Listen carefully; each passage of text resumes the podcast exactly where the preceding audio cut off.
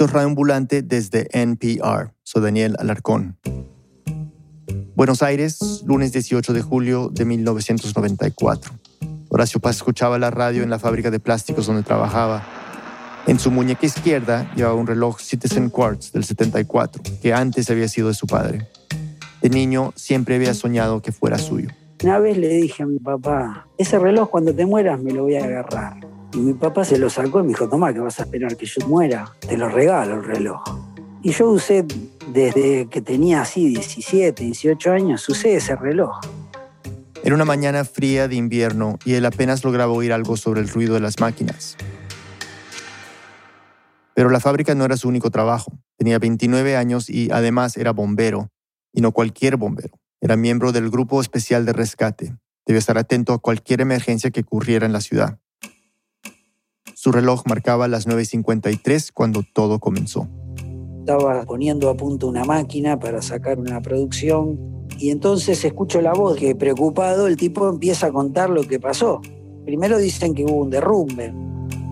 En ese mismo momento, no muy lejos de la fábrica, otro miembro del Grupo Especial de Rescate, Fernando Souto, iba en un minibús con un grupo de bomberos jóvenes. Tenía 21 años. Siempre había admirado la valentía de los hombres que enfrentaban el fuego y ahora él era uno de ellos. Y estaba viniendo de una instrucción, me acuerdo que por la autopista, en un móvil con varios, varios bomberos. Escuchamos, se sintió la explosión muy lejana, pero lo escuché.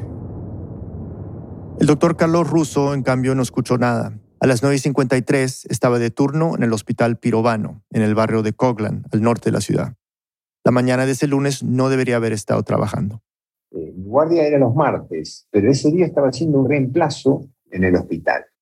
Lo que sí escuchó fue cómo la línea de emergencias médicas empezó a estallar.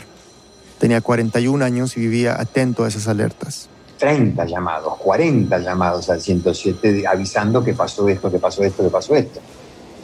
No estaba muy claro qué había pasado. Se hablaba de un derrumbe en la calle Pasteur 633, casi 9 kilómetros al sur del hospital, donde estaba la Asociación Mutual Israelita Argentina, la AMIA. Unos minutos antes de las 9.53, el empleado de mantenimiento Martín Cano recorría los seis pisos de la AMIA con un carrito de café. Repartía el desayuno a más de 80 personas que trabajaban en el lugar. Dentro de su recorrido tenía que pasar por la administración, el Instituto Científico Judío, la biblioteca, el museo y otras oficinas encargadas de manejar casi todas las relaciones y actividades de la comunidad judía en el país. Trabajaba ahí hace un año, pero era la primera vez que le tocaba ser de camarero, cubriendo a un compañero que estaba de vacaciones. Tenía 20 años y todos los días se levantaba a las 5 de la mañana para llegar a tiempo a su trabajo. Eran casi dos horas de viaje desde su casa en Merlo, en el conurbano bonaerense. Un bus, un tren y una caminata de 10 cuadras. Entraba a las 8 de la mañana, pero prefería salir con mucho tiempo de anticipación. Llegué más temprano que nunca. Ese día llegué 7 y 10 pasada. Apenas llegó, fue a cambiarse al subsuelo en donde estaban los vestuarios. La cocina también había sido trasladada allí porque llevaban un tiempo refaccionando el primer piso y todo el sistema de calefacción del lugar. Martín se hizo un café, preparó el carrito de desayuno y salió junto con su compañero Bubi a recorrer el edificio. Para las nueve y media ya estaban de vuelta en el subsuelo y se quedaron hablando con Cacho, otro empleado de mantenimiento, sobre los partidos de fútbol del día anterior. Martín acomodaba la vajilla sucia que lavaría para servir el almuerzo. Guardo el carrito en un costado, saco la vajilla y empiezo a poner todo en la pileta. A todo esto van pasando esos minutos, apoyo los vasos y cuando apoyo los vasos siento que se apaga todo. Eran exactamente las 9.53 minutos. Una explosión tremenda que me tira para atrás. Cuando abrió los ojos ya no podía ver nada. Todo era oscuridad. Una breve pausa y volvemos. Este mensaje viene del patrocinador de NPR, Miller Lite. Siempre hay tiempo para ponerse al día con los amigos, y sin importar el momento del año, Miller Lite es la bebida perfecta para encontrarse. Con solo 96 calorías, Miller Lite es elaborada pensando en los amantes de la cerveza. Reúnete en cualquier momento con tus amigos para disfrutar un Miller Time. Ve a millerlite.com slash radio para encontrar las opciones de envío más cercanas. Celebra con responsabilidad. Miller Brew Company, Milwaukee, Wisconsin, con 96 calorías y 3.4 carbohidratos por cada 12 onzas. Estamos de vuelta en Radio Ambulante. Nuestra productora Aneris Casasus nos sigue contando. Volvamos con Horacio Paz, el bombero que esa mañana estaba trabajando en la fábrica de plásticos. Cuando escuchó que en la radio hablaban del derrumbe de un edificio en el barrio de Once, lo primero que hizo fue mirar la hora en el reloj de su padre. Luego corrió hasta el teléfono para llamar al cuartel y avisar que iba saliendo para allá. Estaba a unas 15 cuadras. Llegó rápido, Casi no se usaban celulares en esa época, pero logró localizar rápidamente a los 10 suboficiales que tenía a su cargo. Teníamos una cadena de llamado bastante efectiva y rápida, entonces yo enseguida, algunos ni los tuve que llamar, porque muchos llamaban y entonces ya le decíamos, venite, venite, y bueno. Todos sabían que algo muy grave había pasado en el edificio de la AMIA.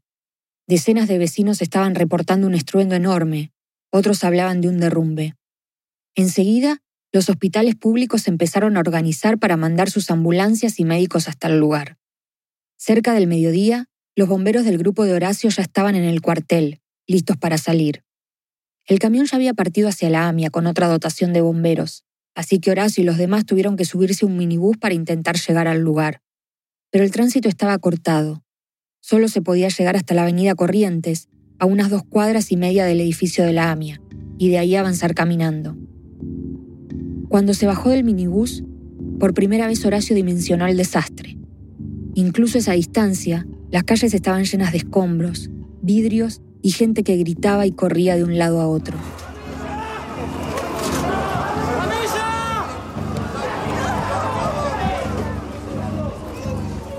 Horacio caminó las dos cuadras y media, apenas creyendo lo que veía, y cuando llegó a la AMIA ya no había edificio solo una montaña inmensa de escombros. La prensa ya estaba reportando desde el lugar. Estamos en Tucumán Pastel, detrás de una ambulancia que está llegando para socorrer a más heridos. La gente impactada de 12, destrozado totalmente. Amia. Horacio se acercó lo más que pudo y vio decenas de personas caminando sobre la montaña de escombros, desesperadas. ¿Qué cantidad de gente trabajaba en este lugar, señora? Un montón, en este momento no es un montón, no sé, yo quiero a mi hija. Al instante, Horacio entendió que sería muy complicado trabajar en el área. Un lugar contaminado por un montón de gente que tenía la intención y la voluntad de ayudar. Por ahí en vez de ayudar, no ayudaba. Familiares de trabajadores de la AMIA y vecinos del barrio Sacaban con sus manos los escombros y los cargaban en baldecitos. Baldes de unos 10 litros para 2.000 metros cuadrados de edificio convertidos en trozos. Estaban tan desesperados por rescatar a las víctimas que se negaban a retirarse. Y eso, claro, era peligroso. En cualquier momento lo que quedaba del edificio se podría derrumbar. Mientras algunos bomberos trataban de sacar a los vecinos y familiares, otros asistían a la gente que había quedado herida mientras pasaba por afuera del edificio. Horacio y su grupo analizaban detenidamente la escena. En medio del caos, necesitaban encontrar un hueco para entrar en la montaña de escombros, una hendidura, el espacio para construir un túnel. Si había sobrevivientes allí abajo, era su tarea llegar hasta ellos. Era una misión peligrosa, pero tenían que intentarlo. Total, para eso era el grupo especial de rescate, Estaban atentos a los movimientos de los perros que habían ido con ellos. Eh, si algún perro de rescate marca eh, algún lugar, y entonces ahí es donde dice, a ver, puede haber gente, esa gente está bajo 3, 4 metros de escombro, ¿cómo hago para sacarla? Además de los perros, se ayudaban con cámaras que metían a través de unos tubos metálicos. Eran sus ojos allí abajo, donde no podían llegar. Y bueno, eso llevó un tiempito, una hora, una hora y pico, hasta que algún compañero mío pudieron este, limpiar y encontrar el hueco del ascensor. Dentro del desastre era una buena noticia. Podían abrirse paso por ahí para entrar en la montaña de escombros y llegar hasta el subsuelo. La única manera de saber qué había allí abajo era atreverse a bajar por él. A unos metros de Horacio y los bomberos, el doctor Carlos Russo ya estaba trabajando en el lugar. Apenas oyó las alertas de la línea de emergencias, salió del hospital en una ambulancia directo a la AMIA. Siete cuadras antes de llegar, empezó a ver escombros desparramados por las calles. la confusión total, la sensación esa de muerte, de gente gritando, llanto, corridas, el olor que hay en el lugar, es tan grande esa situación que lo que provoca no es una reacción muy grande, sino una parálisis. Te quedas un ratito como paralizado, como decir, ¿qué hago acá? ¿Por dónde empiezo? ¿Cómo manejar esto? Entre la montaña de escombros estaba la cabina del ascensor y una persona luchaba por salir de ella. Alrededor todo era polvo y caos. Carlos miraba cómo la gente buscaba a sus familiares, mientras enfrente algunas personas ya se aprovechaban del pánico para saquear. Había negocios, no me acuerdo si eran zapaterías, cocherías, vendían ropa, con gente robando todo lo que había dentro. Carlos se quedó mirándolos, en shock, pero fue solo un momento. No tenía tiempo que perder. Cientos de heridos esperaban su atención. Mientras tanto, Horacio y sus compañeros del Grupo Especial de Rescate ideaban un plan para descender por el hueco del ascensor. Sabían que el ascensor corría por la parte central del edificio. Podían descender con una escalera extensible, pero no era tan fácil. Para lograrlo, primero tenían que ir descubriendo el agujero que había quedado tapado por la explosión.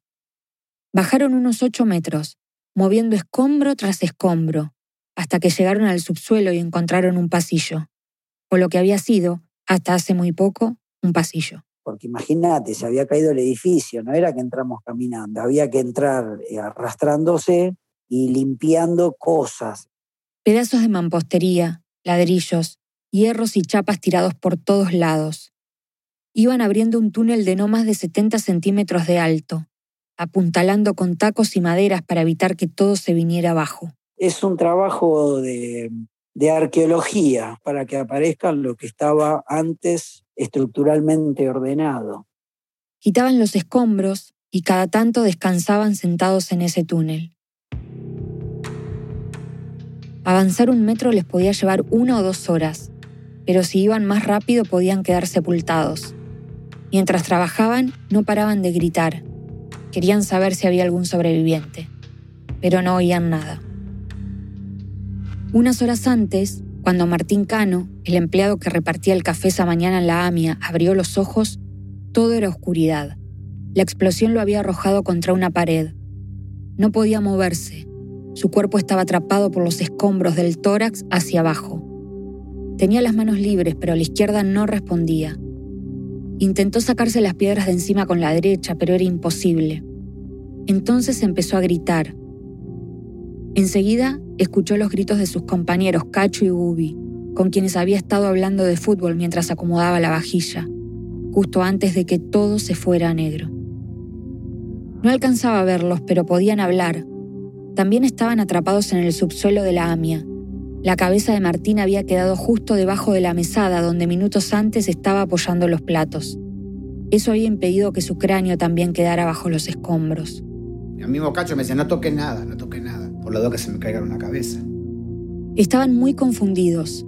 Ninguno entendía qué era lo que acababa de pasar. Gritaban pidiendo auxilio, pero nadie respondía. El silencio y la oscuridad eran tan densos que Martín sentía que estaba en una cueva.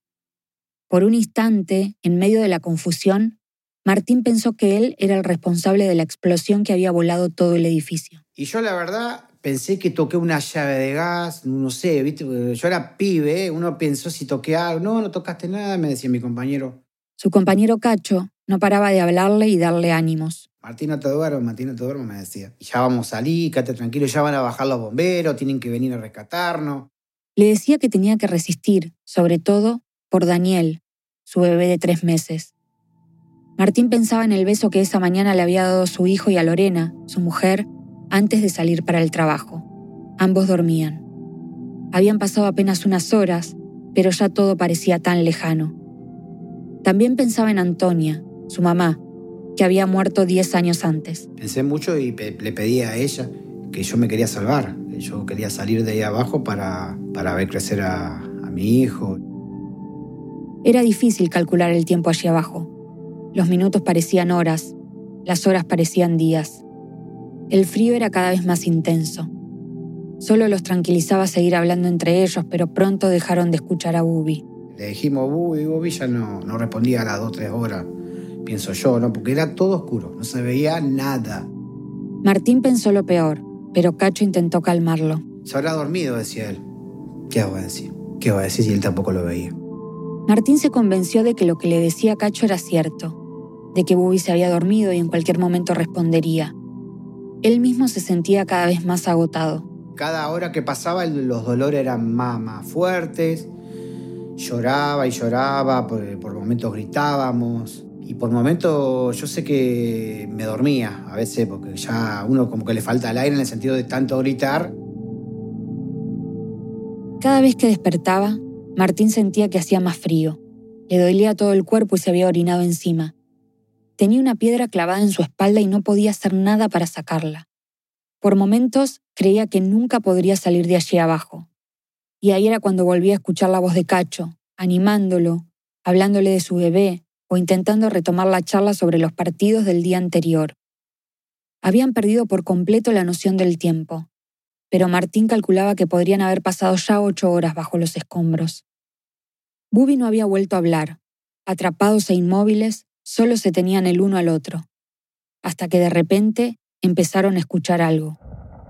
Un golpe primero, o algo que parecía un golpe, y luego otro golpe, y unos instantes después, a lo lejos, unas voces. ¿Cuándo dijo, hay alguien ahí, hay algún sobreviviente? Y empezamos a gritar como loco, como loco los dos. Yo más que él, creo. A mí me salieron fuerzas no sé de a dónde. No paraban de gritar entre la desesperación y la euforia y las voces les gritaban de vuelta, querían saber sus nombres. Sí, ¿quién con su nombre? Martín y Cacho. Y cuando dijo, bueno, ya en un ratito estamos con ustedes, ya, no, ya vamos a ir a sacarlo. Me volvió el alma al cuerpo. Me volvió el alma al cuerpo. Ahí sí ya me apareció la imagen del bebé otra vez, digo, acá lo voy a volver a ver. Del otro lado de la oscuridad, el bombero Horacio Paz y sus compañeros también estaban eufóricos. Habían encontrado sobrevivientes, pero no podían verlos el túnel avanzaba muy lentamente y delante suyo solo había más escombros. Debían seguir rompiendo para llegar hasta ellos lo antes posible, pero no podían tomar ninguna decisión a la ligera. Cualquier movimiento errado podía provocar un nuevo derrumbe, poniendo en riesgo no solo a los sobrevivientes, sino también a ellos mismos. Analizaron si realmente era viable el rescate. A algunos les parecía imposible, pero el oficial al mando decidió que sí, que debían intentarlo así que le pidieron por radio a sus compañeros en la superficie que les trajeran más herramientas. Al primero que lograron ver fue a Bubi. Estaba atrapado entre los restos de una cocina industrial y cientos de escombros de mampostería. Horacio recuerda perfectamente ese momento. Se ve que el golpe lo había lastimado mal y entonces no habló, pero recuerdo, recuerdo su cara, su cabello, sus bigotes, la mirada lastimada de ese pobre hombre, y recuerdo su vestimenta, su camisa, el moño. La camisa blanca, el moño negro al cuello, el uniforme de camarero. Horacio y los demás bomberos tardaron casi dos horas en liberar a Bubi de los escombros. Estaba vivo pero muy herido. Por el hueco del ascensor bajaron una camilla. Otros bomberos que estaban arriba arrojaron cuerdas para atarla y empezaron a tirar. Así, casi inconsciente, Bubi se fue elevando por el hueco del ascensor para salir por última vez de la AMIA. Una vez que lograron sacar a Bubi, Horacio y los otros bomberos volvieron de inmediato al túnel. Ahora tenían que llegar hasta Martín y Cacho. No los podían ver, pero por sus gritos se dieron cuenta de que el que estaba más cerca era Martín. Debían seguir abriéndose paso con cuidado para llegar hasta él, pero sus gritos eran cada vez más desesperados. Agua, Martín gritaba que lo estaba tapando el agua. No lo podía creer, decía yo. Tantas horas aguanté y están a medio metro de, de, mí ya, los bomberos, y que me filtre el agua de una manera tremenda y me, me, empieza a tapar, ¿no? Porque me tapó nada, en segundos. En segundos me tapó el agua. Incapaz de moverse, sentía cómo el agua iba subiendo rápidamente por su cuerpo. Los caños que abastecían a la cisterna del edificio se habían roto por el derrumbe o por los trabajos de los bomberos y el agua se estaba filtrando por entre los escombros. Martín gritaba desesperado, ya casi le llegaba hasta el cuello. Ahí pensé sí que me moría. Ahí sí que me pensé que me moría. Pero no podía hacer más que seguir gritando. Mientras todo eso pasaba bajo tierra, Fernando Souto, el bombero que iba en un minibús por la carretera cuando sintió la explosión, llevaba horas intentando ayudar con las tareas de rescate desde la superficie. Cuando llegamos, la situación era peor de lo que se veía, era mucho peor. Peor de lo que se veía por televisión. Junto a los bomberos principiantes que venían en el minibús, retiraban los escombros que podían y buscaban víctimas. Pero en un momento perdió a su superior y a sus compañeros de vista. Entonces empezó a recorrer la zona para tratar de encontrarlos. Subí por la montaña de escombros, uno llegaba a la parte media y de repente esa montaña empezaba a bajar empiezo a bajar y de repente me encuentro con que estoy ya dentro de, de la AMIA, en lo que vendría a ser el teatro. Lo que quedaba del teatro que funcionaba en la planta baja del edificio. Había encontrado una entrada distinta al hueco del ascensor por el que, horas antes, Horacio y los demás bomberos habían descendido. Una vez adentro, lo que vio lo dejó sin palabras. Todas las butacas apiladas como si fuera un hongo contra la pared y contra el teatro. Se veía la onda expansiva perfecta. La onda de una explosión que tenía que haber sido muy potente.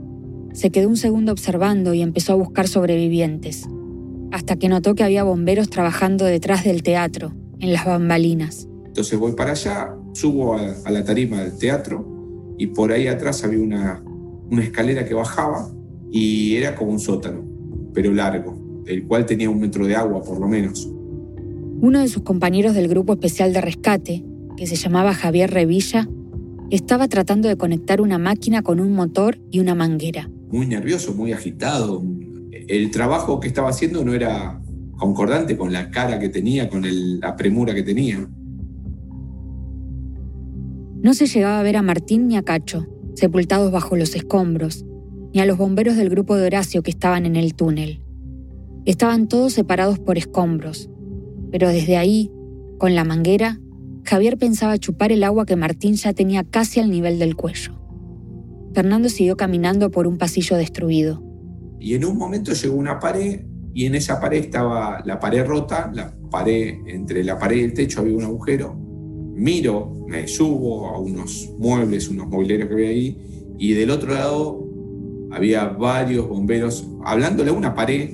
El grupo de Horacio le hablaban una pared de escombros y a un tanque cisterna, desesperados, pero desencajados. Y ahí escuché que del otro lado de la pared se, había víctimas y se estaban ahogando. Claro, el agua que tenía yo de este lado, también la tenían ellos. Desde el túnel, Horacio le suplicaba a Javier, el bombero que estaba instalando la máquina, que la enchufara de una vez. Pero el lugar donde estaba Javier tenía por lo menos un metro de agua. Horacio insistía a los gritos. Nosotros no veíamos eso, nosotros escuchábamos solo a Martín que rogaba que el agua no le llegue al, cuello.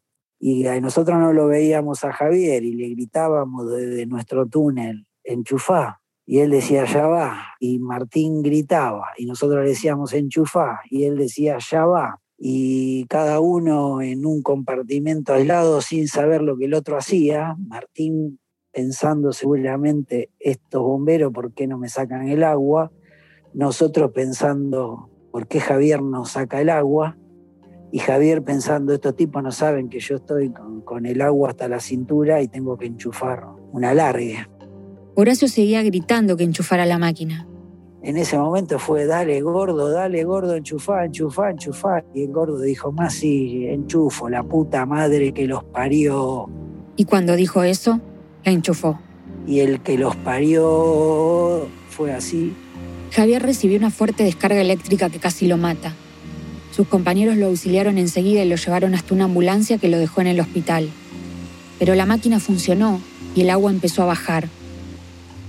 Casi al mismo tiempo, Aguas Argentinas cortó todo el suministro en el área y los caños rotos de la AMIA dejaron de filtrar. Para Fernando, que esas dos cosas pasaran a la vez fue un milagro. Yo creo que cinco minutos más y y hubieran muerto. Con el agua ya casi tocándole la nariz, Martín notó cómo de golpe empezaba a bajar. Y otra vez, el alma le volvió al cuerpo. Y la verdad, la verdad es dije, no es mi día este, no me voy a ir, dije. Superada la amenaza del agua, Fernando se sumó a las tareas del grupo de Horacio para abrir el túnel y llegar hasta donde estaban Martín y Cacho. calculaban que estaban a unos 3 o 4 metros entre sí. Debían analizar muy bien cada decisión que tomaran. Si intentaban liberarlos a la vez, podían desbalancear un enorme tanque de agua que sostenía todo. Y no era el único peligro. Para llegar a Martín tenían que romper una pared, sin tocar ninguna viga de lo que quedaba de la estructura del subsuelo. Estudiaron la situación durante cinco o diez minutos. Si rompíamos la pared no sabemos si se nos venían todos los escombros para nuestro lado. Entonces decidimos entrar por abajo, empezar a, a tratar de llegar a Martín por abajo. Excavaron un túnel diminuto por debajo de la pared. Fernando, que era el más delgado, metió su brazo por allí y logró sacarlo del otro lado. Meto la mano y, y lo toco, lo toco a, a, Martín. Me acuerdo que me agarró la mano y no me la quería soltar por nada. Cerca de las 8 de la noche, después de 10 horas bajo los escombros, Martín volvía a sentir el contacto físico de una persona. La persona que quizás lo sacaría de ahí. Estaba empapado, muerto de frío, no aguantaba más. Pero Fernando no le dejaba de hablar. Le preguntaba por su familia, le hablaba de fútbol. Quería mantenerlo activo para que no se durmiera. Martín usaba la poca fuerza que le quedaba para responder. No paraba de, de hablarme del bebé, de, de, todo, de todo lo que se venía, que vamos a jugar la pelota con, con Dani, con mi hijo. Y todo eso es como que por momentos me hizo olvidar hasta de, del dolor. Tenían casi la misma edad, pero en aquel momento, enterrado bajo los escombros, Martín vio en Fernando la figura de un padre. Sentía que me quería como un hijo, no sé. Y, y como él a cada rato me, me, daba la mano, quédate tranquilo, me, me, ya estamos, ya te estamos sacando. Poco a poco, los otros bomberos habían ido ensanchando el túnel para que Martín pudiera pasar. Pero no sería tan sencillo. Martín tenía atrapadas sus piernas entre los fierros que sostenían la mesada. Primero tenían que removerlos cuidadosamente para luego poder liberarlo. Estaban en eso cuando se dieron cuenta de que el aire del túnel empezaba a cambiar. Estaban respirando polvo, cada vez más polvo. Arriba, la gente corría despavorida. Atención, cuidado, cuidado, cuidado, cuidado, cuidado. Terrible, por Dios, terrible. Lo que ha sucedido, terrible. Se ha producido un nuevo derrumbe, no alcanzaron a... Por Dios, por Dios. Atrás, atrás, atrás. Mantengan la calma. Mantengan la calma. Piden las autoridades que mantengan la calma piden silencio para poder detectar a las víctimas. Abajo, Horacio, Fernando y los demás seguían inmóviles. Y de repente aparece un, un jefe, un subcomisario, en, ahí abajo y grita, todo el mundo afuera, hay un derrumbe, todo el mundo afuera, salgan todos, salgan todos, salgan todos. Se había derrumbado parte de lo que quedaba del edificio y no tenían más opción que acatar la orden de su jefe. Tenían que salir o podían morir todos pero Martín y Cacho seguían atrapados. Apagamos todos los equipos, los martillos, las, las, las, herramientas hidráulicas, los grupos electrógenos, y quedamos con las linternas. Digamos, no había más luz en el, en el subsuelo, y ahí Martín empezó a los gritos, mátenme, no me dejen. A través del agujero por donde le sostenía la mano, Fernando le pasó a Martín una linterna. En medio de la oscuridad, mientras salían del túnel, los bomberos podían ver la luz tenue de aquella linterna. Y en esa, en esa huida nuestra, la verdad que nos sentíamos unos cobardes. Fue en ese momento cuando Horacio decidió volver a donde estaba Martín. Se sacó el reloj Citizen Quartz del 74 que había heredado de su padre, el que de niño siempre había soñado tener, y se lo pasó a través del agujero. Y le dije, este reloj me lo regaló mi papá. Dije, voy a volver por el reloj, Gil, no por vos, Gil, le dije, me acuerdo. Martín agarró el reloj que se había convertido en una promesa. Los bomberos dieron media vuelta y se fueron. Una pausa y volvemos. Hola ambulantes, después de meses de trabajo intenso estamos de vuelta con esta nueva temporada, la número 11, una que no habría sido posible sacar adelante sin el apoyo de De Ambulantes, nuestro programa de membresías. Tu apoyo es crucial para seguir contando historias de la región. Durante los próximos tres meses haremos una campaña en la que necesitamos que 2.000 personas más se sumen a deambulantes. Nos encantaría que fueras una de ellas. Si logramos alcanzar nuestra meta, podremos producir más episodios con la calidad que nos caracteriza. Únete hoy a radioambulante.org slash deambulantes. En nombre de todo el equipo, muchas gracias. Estamos de vuelta en Radio soy Daniel Alarcón. Antes de la pausa escuchamos cómo Horacio y Fernando, bomberos del Grupo Especial de Rescate de Buenos Aires, tuvieron que abandonar a Martín y a Cacho bajo los escombros del edificio de la AMIA pero les prometieron que volverían y como símbolo de esa promesa le dejaron a Martín un reloj que había sido del padre de Horacio. Atrapados, sin poder moverse y muertos del frío, a Martín y a Cacho no les quedaba más remedio que confiar en que cumplirían su palabra. Aneris Casasus nos sigue contando. Mientras Fernando, Horacio y el grupo de bomberos salían lo más rápido posible del túnel, el doctor Carlos Russo seguía asistiendo a los heridos en la superficie. En total, eran más de 300 y la cifra de muertos no dejaba de aumentar. Mientras lo hacía, parte de él todavía seguía en shock. Todo lo que veía a su alrededor le recordaba lo que había pasado solo dos años antes en la Embajada de Israel en Buenos Aires. Estas escenas, tanto la Embajada como la AMIA, superaban lo que vos podías ver y te encontrás con todo un edificio derrumbado, con gente gritando, todo un caos.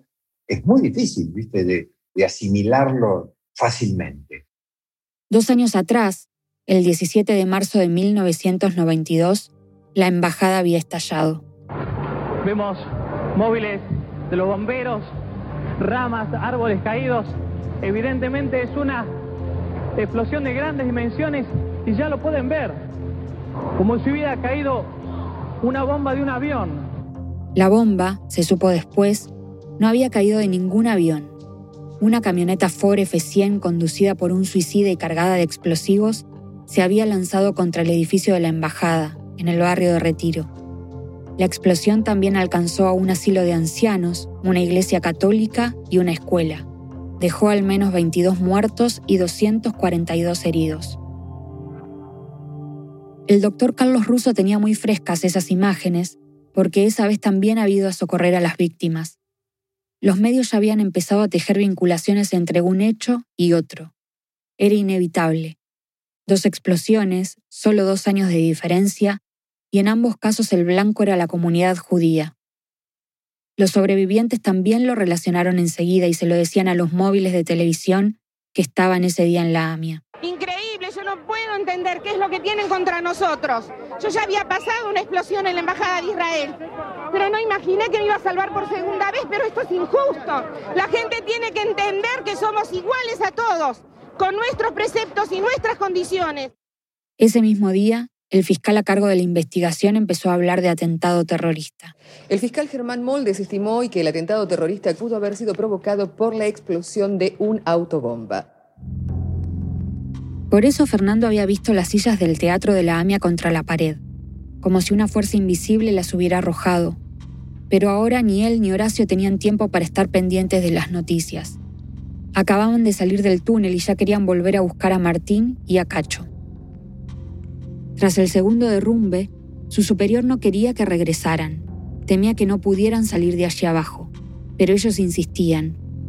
Mientras Horacio trataba de convencerlo, dos o tres bomberos se escabulleron por el hueco del ascensor para ir ganando tiempo. Finalmente, Horacio consiguió la aprobación para que todos continuaran con el operativo en el túnel.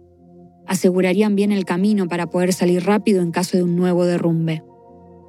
Tardaron unos 20 minutos en volver, que para Martín fueron una eternidad. Durante ese rato, repetía una y otra vez, como un mantra, las últimas palabras que le habían dicho Fernando y Horacio al dejar el túnel. Nosotros vamos a volver, no, te vamos a dejar acá, te vamos a rescatar. Pensaba en su bebé, Tenía que seguir resistiendo por él. Aferrado a un reloj y a una linterna, sepultado bajo toneladas de escombros, creía que aquellos bomberos cumplirían su promesa. Era todo lo que le quedaba, confiar en dos hombres a quienes nunca les había visto el rostro, que solo eran voces en la oscuridad. Horacio recuerda muy bien el momento en que regresaron. Se acercó al agujero en la pared por el que le había pasado el reloj. dije, viste Gil que iba a volver, acá está, quédate tranquilo que de acá salís caminando, le decía. Enseguida siguieron cavando para llegar hasta él. Estaban cada vez más cerca. Ya le podían ver la rodilla y la entrepierna por el agujero. Martín parecía más tranquilo. El que empezaba a decaer ahora era su compañero Cacho, el mismo que lo había alentado por horas. Se notaba ahora una debilidad en su voz. Era diabético y es probable que para ese momento sus niveles de glucosa no estuvieran nada bien. Los bomberos trabajaban por sectores. Unos apuntalaban el túnel principal, otros se abrían paso para llegar hasta Martín por debajo de la pared, y un tercer grupo cavaba otro túnel para intentar llegar hasta donde estaba Cacho. Tenían que trabajar con una precisión milimétrica. El espacio para manipular las herramientas era mínimo, y debían cortar los fierros de la mesada que mantenían aprisionadas las piernas de Martín. Martín no sentía sus pies hacía mucho rato. No quería mirar nada, me daba miedo mirar. Y le dije a ellos, tengo los pies, pues yo no me quería mirar los pies. Y eran dos pelotas de fútbol y todo hinchada, no sabes lo que era eso. En la desesperación de esas horas, Martín llegó a pedirle a Horacio que por favor se los cortara. Entonces Horacio agarró el cuchillo que siempre llevaba en su uniforme. Yo le tanteé el tobillo y le apoyé la punta de mi puñal y se lo hinqué un poco para ver si era verdad que no sentía. Y entonces él me dijo, pará, animal, ¿qué haces? Que esto, que el otro. Y va, la sentí la pierna, entonces, no, no, no rompás que la sentís. Martín se rió con la respuesta, y eso lo tranquilizó un poco. Todavía tenía reflejos en sus piernas aprisionadas. Los bomberos siguieron ampliando el agujero con martillos neumáticos y expansores hidráulicos con cizallas. Unas tijeras enormes para cortar hierros y chapas. Como el espacio era tan chiquito, trabajábamos acostado. Y entonces en una de esas roturas de la pared, con la punta le pegamos en un tobillo. Se lo quebraron accidentalmente, pero eso les permitiría maniobrarlo mejor. Una vez que el hueco fue lo suficientemente grande, uno de los bomberos se metió por ahí y logró destrabar las piernas de Martín. Luego lo arrastraron hasta el túnel principal y lo ataron a una camilla. No saldría caminando como le había prometido Horacio, pero ya era seguro que saldría. Solo le faltaba algo muy difícil, despedirse de Cacho, su amigo, la voz de contención que lo había ayudado durante todo ese tiempo. Y lo último que le dije, chao Cachito, me acuerdo que lo saludé nomás. Aunque estaba débil, Cacho no perdía el optimismo. Y viste, Martincito, que te van a sacar a vos y después ya me van a sacar a mí. Fernando se emociona al recordar esa escena. Una sensación de, separación increíble cuando, cuando Martín se despedía de, de, Cacho. Le daba ánimo, le decía, nos vemos, nos vemos en el hospital, viejo, vas a estar bien, vas a salir, te van a sacar. Atado a la camilla, los bomberos izaron a Martín por el hueco del ascensor. Ni bien salió sintió el aire fresco y la niebla espesa de la noche. Lo que veo a primera imagen es ver una montaña de escombros con la puerta del ascensor. Una montaña que lo había mantenido sepultado durante más de 12 horas. Y ya al rato a ella como que ya me iba durmiendo. No sé, ya sé que yo ya me... Con el oxígeno ya me, me estaba durmiendo por los dolores que tenía. Mientras los médicos le ponían oxígeno y le daban los primeros auxilios, Martín escuchó los aplausos de todos los rescatistas que trabajaban en el lugar. Alcanzó a decir su nombre y a pedir que le avisaran de inmediato a su familia que estaba vivo. Nadie recuerda muy bien cómo fue que pasó, pero cuando Martín salió rumbo al hospital de clínicas, Horacio ya tenía de vuelta el reloj Citizen Quartz de su papá en la muñeca izquierda. A esa hora, pasadas las 10 de la noche, los medios ya hablaban de una pista firme en la que trabajaba el servicio de inteligencia israelí. Al día siguiente, el presidente Carlos Menem anunciaría que el principal sospechoso era Hezbollah, una organización terrorista musulmana chií-libanesa entrenada por Irán en el Líbano como respuesta a la invasión de Israel a ese país en 1982. Me, me comunican desde la Mossad, desde Israel, de que se atribuyó el atentado un grupo terrorista que tiene su asiento en el sur del Líbano, en Sidón, se trataba del mayor ataque contra la comunidad judía desde la Segunda Guerra Mundial. No estaba claro qué podía tener que ver Hezbollah con Argentina, un país en donde vive la mayor comunidad judía en Latinoamérica, pero que está a 13.000 kilómetros del Líbano. Las sospechas, con el tiempo, apuntarían a que el gobierno de Carlos Menem había suspendido un acuerdo de tecnología nuclear con Irán. En cuestión de horas, la noticia del atentado ya daba la vuelta al mundo. Todos los servicios de inteligencia estaban alerta. debajo de la montaña de escombros todo seguía igual. Ya era la madrugada del martes y el grupo de Horacio y Fernando cavaba incansablemente para llegar hasta Cacho. Arriba, los canales seguían transmitiendo todo lo que pasaba. Casi las 2 de la mañana, decenas de personas trabajando en una tarea en la cual cada segundo puede costarle la vida a una persona que se encuentra todavía debajo de la losa. La explosión había dejado a Cacho atrapado justo detrás de una enorme cisterna de cemento, un tanque de agua que sostenía lo que quedaba del subsuelo. Y los bomberos, otra vez, tenían que tomar una decisión difícil. Una opción era arrastrarse por el hueco de 30 centímetros, del tamaño de una regla estándar de colegio que había entre las patas de la cisterna y el piso. Pero si no salía bien, el resultado sería trágico. Tenías que entrar arrastrándote y si eso se caía, se caía arriba del operador. Otra opción era atravesar la cisterna por dentro. Discutimos y dijimos, mejor vamos a romper esta pared, que era una pared lateral de la cisterna, entramos a la cisterna y rompemos la otra pared que da donde estaba Cacho.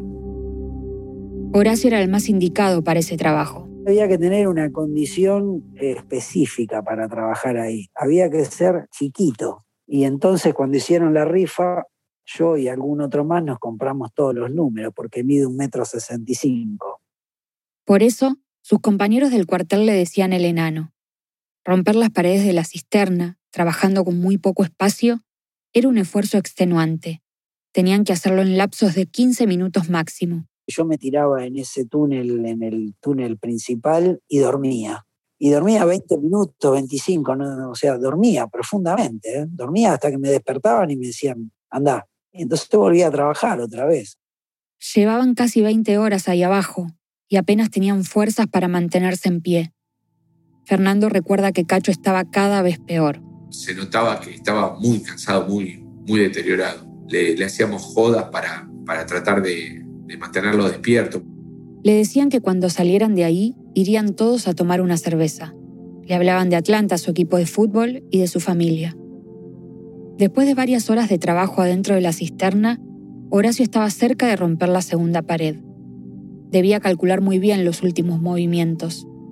Ya le había roto el tobillo a Martín y no quería lastimar a Cacho, que tenía la espalda apoyada sobre la pared que quería abrir. Mi cálculo fue bastante bueno y lo primero que yo veo cuando termino de ese túnel y de romper ahí la cisterna, lo primero que veo cuando miro por ese agujerito para abajo es la pelada de Cacho a unos 20 centímetros, o sea, salí joya arriba de él.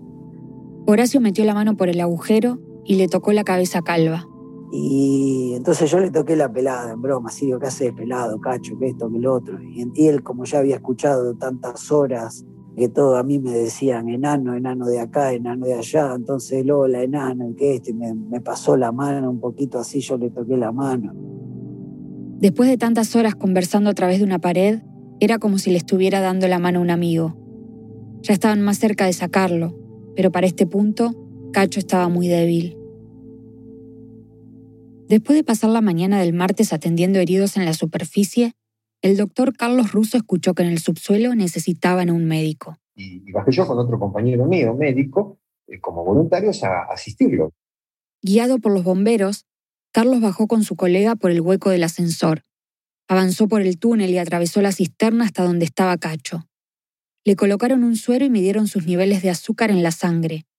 Temían que, después de tantas horas mojado bajo los escombros, estuviera entrando en hipotermia. Eh, sostener lo mejor posible eh, su estado general, mientras tanto los bomberos seguían trabajando en desatraparlo de donde estaba.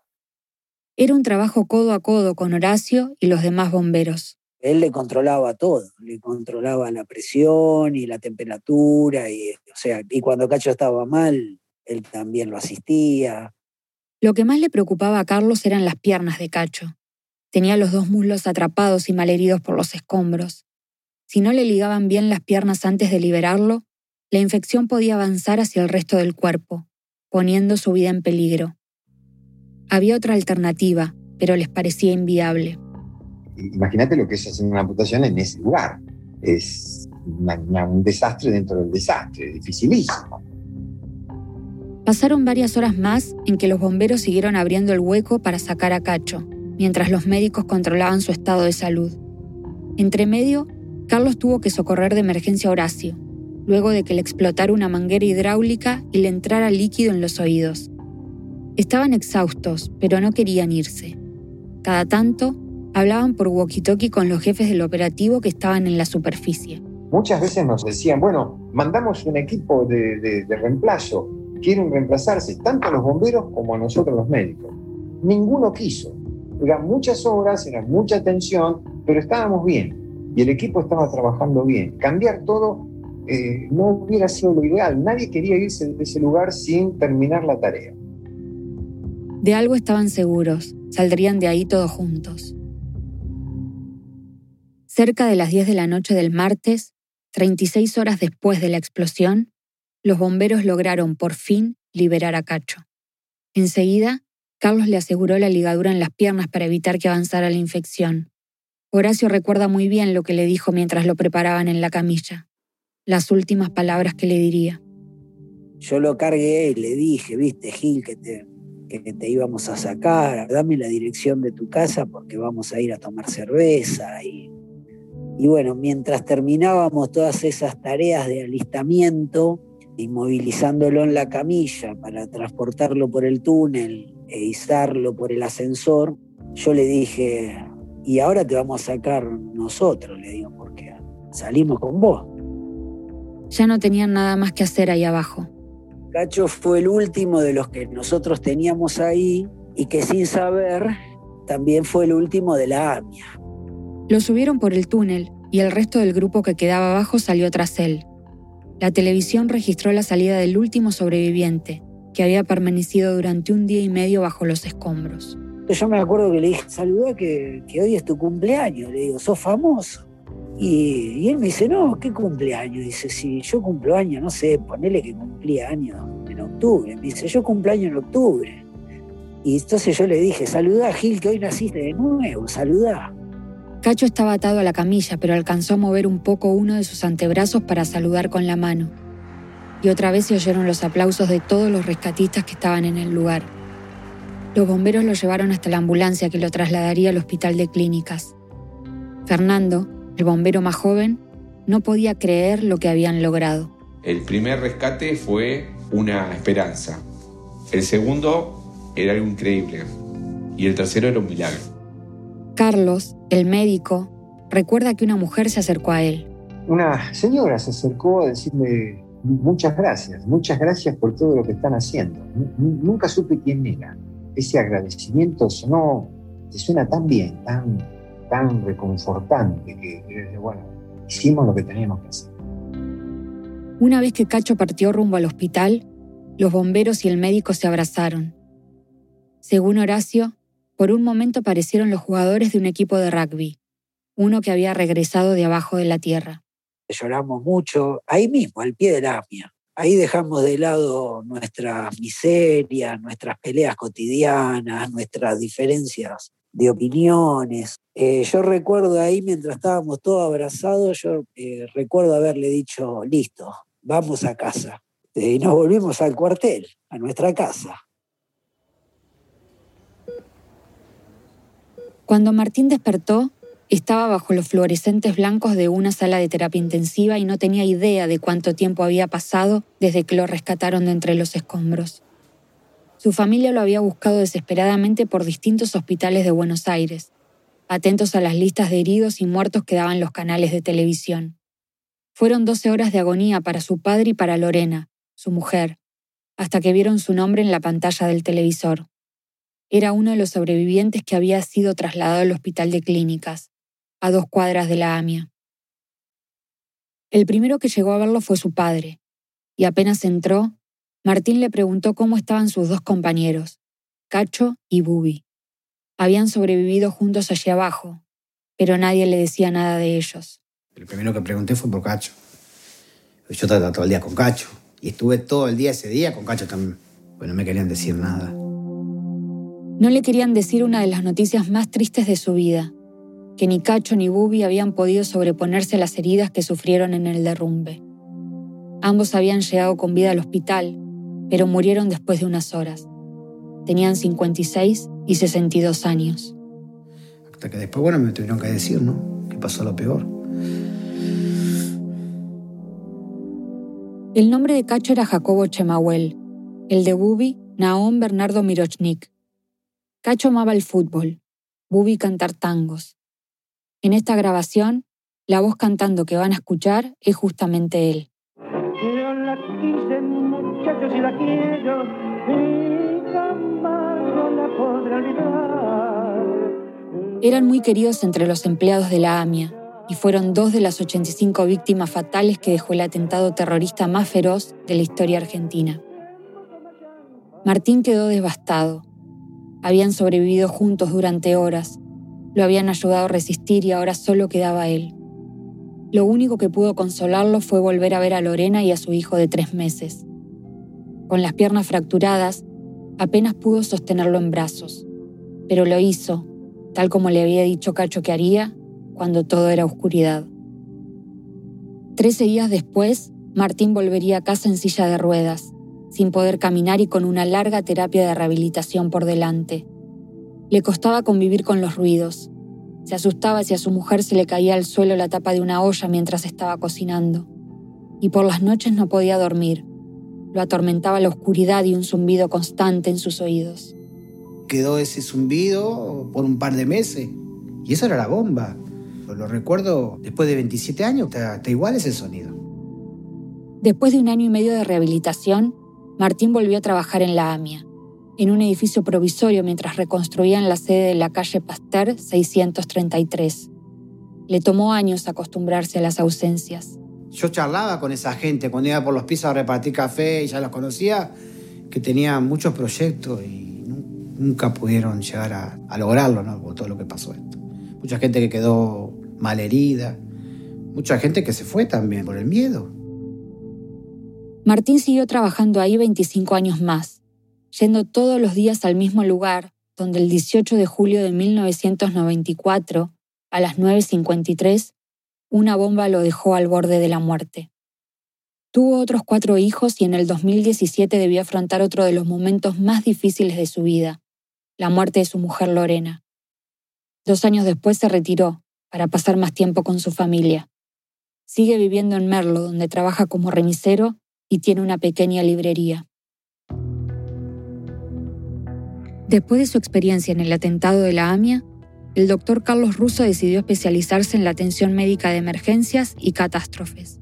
Fue una situación tan extrema que me voy a decir, esto lo tengo que seguir haciendo y tengo que seguir perfeccionándome en todo esto. ¿Qué es lo que hice de ahí en adelante, en el resto de mi vida? Ha participado en los operativos de las mayores tragedias del país y en misiones internacionales en la Franja de Gaza y Haití, entre otras. Fernando, el bombero más joven, actualmente es jefe de la Comandancia de Protección Urbana y tiene a su cargo todos los cuarteles de bomberos de la ciudad de Buenos Aires. También ha intervenido en los principales operativos de rescate en todo el país. Una sola vez, 24 años después del atentado, se volvió a encontrar con Martín en la puerta de la AMIA para un reportaje de televisión y cuando me escucha me dice, tu voz la conozco. Disculpa que te quiero un poco. Se abrazaron y Martín le dijo que, durante todos esos años, jamás había podido olvidar esa voz. Horacio también siguió trabajando muchos años más como bombero. Se jubiló en 2016 y ahora vive en el Alcázar, un pueblo en la provincia de Misiones. Le pregunté si aún conservaba el reloj Citizen Quartz del 74 que le dejó a Martín esa noche bajo los escombros. Y me dijo que no. Lo perdí de forma tonta, estúpida. Fue un momento, un momento medio oscuro, esa es la palabra de mi vida, ¿no? Con, con, poca, con poca luz.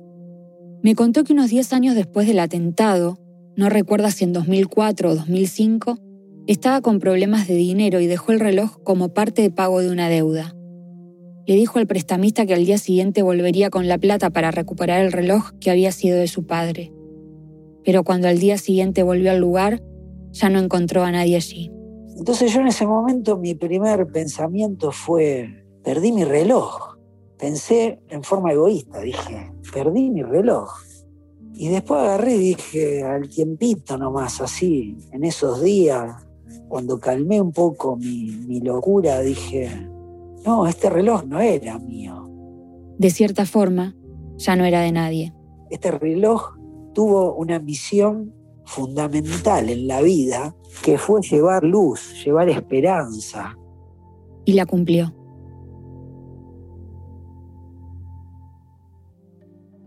Con el transcurso de los años, la justicia argentina ha determinado que ambos actos terroristas, el de la embajada y el de la AMIA, fueron ejecutados por Hezbollah, utilizando coches bomba. Ambos actos aún están impunes. La investigación por el ataque a la AMIA se ha transformado en uno de los casos judiciales más complejos de la historia argentina. En 2004, 22 imputados por colaborar materialmente en el atentado fueron absueltos por falta de pruebas e irregularidades. Actualmente hay órdenes de captura internacional contra varios exfuncionarios del gobierno y de la fuerza militar iraní, así como contra un miembro de Hezbollah. En agosto del 2021, Irán nombró ministro del Interior y vicepresidente de Asuntos Económicos a dos de esos acusados. El gobierno argentino lo calificó como una afrenta en contra de las víctimas y de la justicia. Cada 18 de julio a las 9.53 suena una sirena en Pasteur 633.